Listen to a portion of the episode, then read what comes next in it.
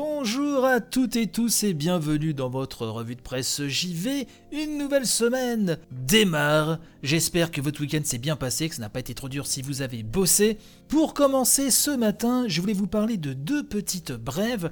La première, ce serait la version japonaise de Resident Evil Village, hein, Resident Evil 8, qui serait censurée. Oui, puisque dans une FAQ dédiée à cet épisode, un Village, publié sur le site officiel un euh, japonais du jeu, Capcom a confié qu'il y aurait des différences entre les versions japonaises, américaines et européennes.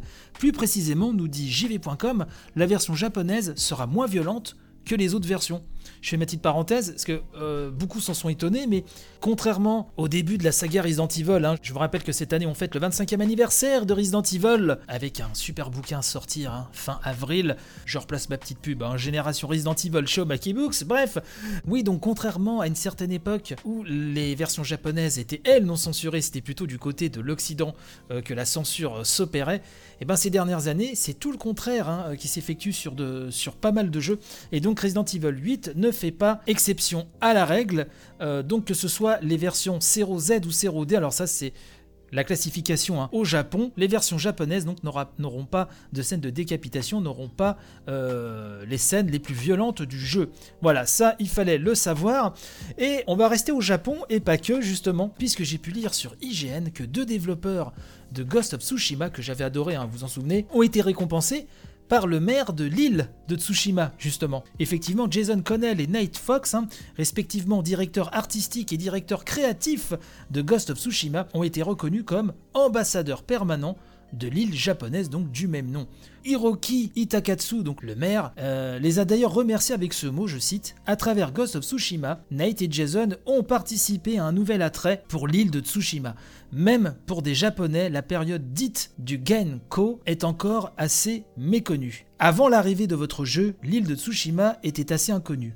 En plus, vous avez fait cela avec une histoire profonde et des graphismes à couper le souffle. Voilà donc une belle récompense pour vraiment l'un des meilleurs jeux de ces dernières années. Je vous conseille vraiment de, vous, euh, voilà, de, vous y pencher.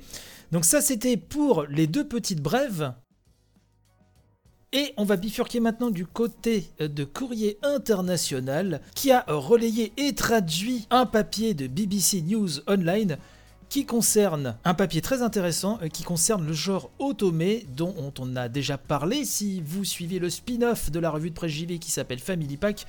Et euh, justement, pour ce sujet, exceptionnellement, je vais passer le micro à Natacha, qui est férue euh, de ce genre, et qui je pense sera encore mieux placée que moi pour parler de cette news. Alors effectivement, une petite news un peu girl power que nous rapporte le courrier international, avec un article intitulé Au Japon, des sœurs jumelles gagnent des millions en féminisant le jeu vidéo. Alors dans cet article, on y apprend que deux japonaises, euh, Anna et Mizuki Nakajima, sont devenues multimillionnaires après avoir euh, faire entrer leur société en bourse. Alors cette société c'est un studio de jeux vidéo qui développe essentiellement du otome. Euh, donc un otome qu'est-ce que c'est? Un otome c'est un jeu de drague, euh, souvent pour les jeunes filles, mais le genre otome est, essentiellement pour les femmes. Et donc Anna et Mizuki Nakajima sont devenus multimillionnaires donc après l'introduction en bourse de, leur, de leur studio de jeux vidéo qui s'appelle Koli. Alors elles sont un peu à part parce qu'en fait elles ont environ 200 employés et les trois quarts sont des femmes. Donc dans un milieu qui est essentiellement masculin, surtout au Japon, euh, parce qu'il faut savoir qu'en fait le marché japonais du jeu vidéo est composé uniquement à 5% euh, de femmes qui sont à la tête de studios jeux vidéo. Voilà, donc c'est un milieu quand même qui est essentiellement masculin. Et donc Koli euh, a été coté en bourse et leur a rapporté 15,2 milliards de yens, donc à peu près 118 millions d'euros. Comme nous l'explique euh, Serkan Toto, qui est président du cabinet de conseil spécialisé Content Games, au Japon, en fait, le jeu vidéo est essentiellement un club pour garçons. Voilà, donc leur histoire à ces sœurs est une histoire un peu hors du commun. Parce qu'elles ont, elles n'ont jamais fait appel à ce qu'on appelle le capital risque, c'est-à-dire qu'en fait elles n'ont jamais fait appel à des investisseurs pour, euh, pour leur société. Et euh, toujours selon Serkan Toto, c'est une voie certainement beaucoup plus facile à emprunter pour les hommes. Donc elles, elles n'y ont pas eu accès et surtout, bah, elles n'en ont pas eu besoin. Alors j'ai vu aussi que un de leurs plus gros succès, euh, Stand My Heroes, a été adapté euh, donc en animé au Japon. J'ai essayé de chercher, moi quand j'ai trouvé la news, euh, là je reviens sur les jeux, euh, du studio euh, de voir si c'était disponible chez nous, mais je crois, euh, d'après mes recherches, que c'est disponible qu'en japonais et en chinois, mais aucune traduction en anglais n'est malheureusement disponible. Maintenant, si certains et certaines sont fans du genre Otome, peut-être que vous avez plus d'infos là-dessus, mais d'après mes recherches, moi je n'ai pas trouvé de traduction officielle là-dessus.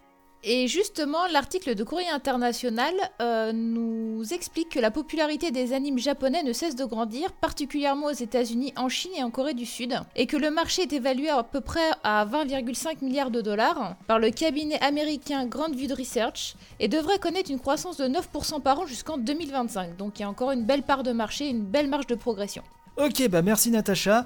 Euh, je rappelle de toute façon que tous les liens cités dans cette émission sont à retrouver dans la description. Oui, je le répète ad nauseam hein, tous les jours, mais il est quand même important de le rappeler. Voilà, c'était pour l'édition du jour. N'hésitez pas à la partager un maximum. Je vous souhaite panache et robustesse pour la journée. Et je vous dis donc à demain pour une nouvelle revue de presse JV. Allez, bye bye.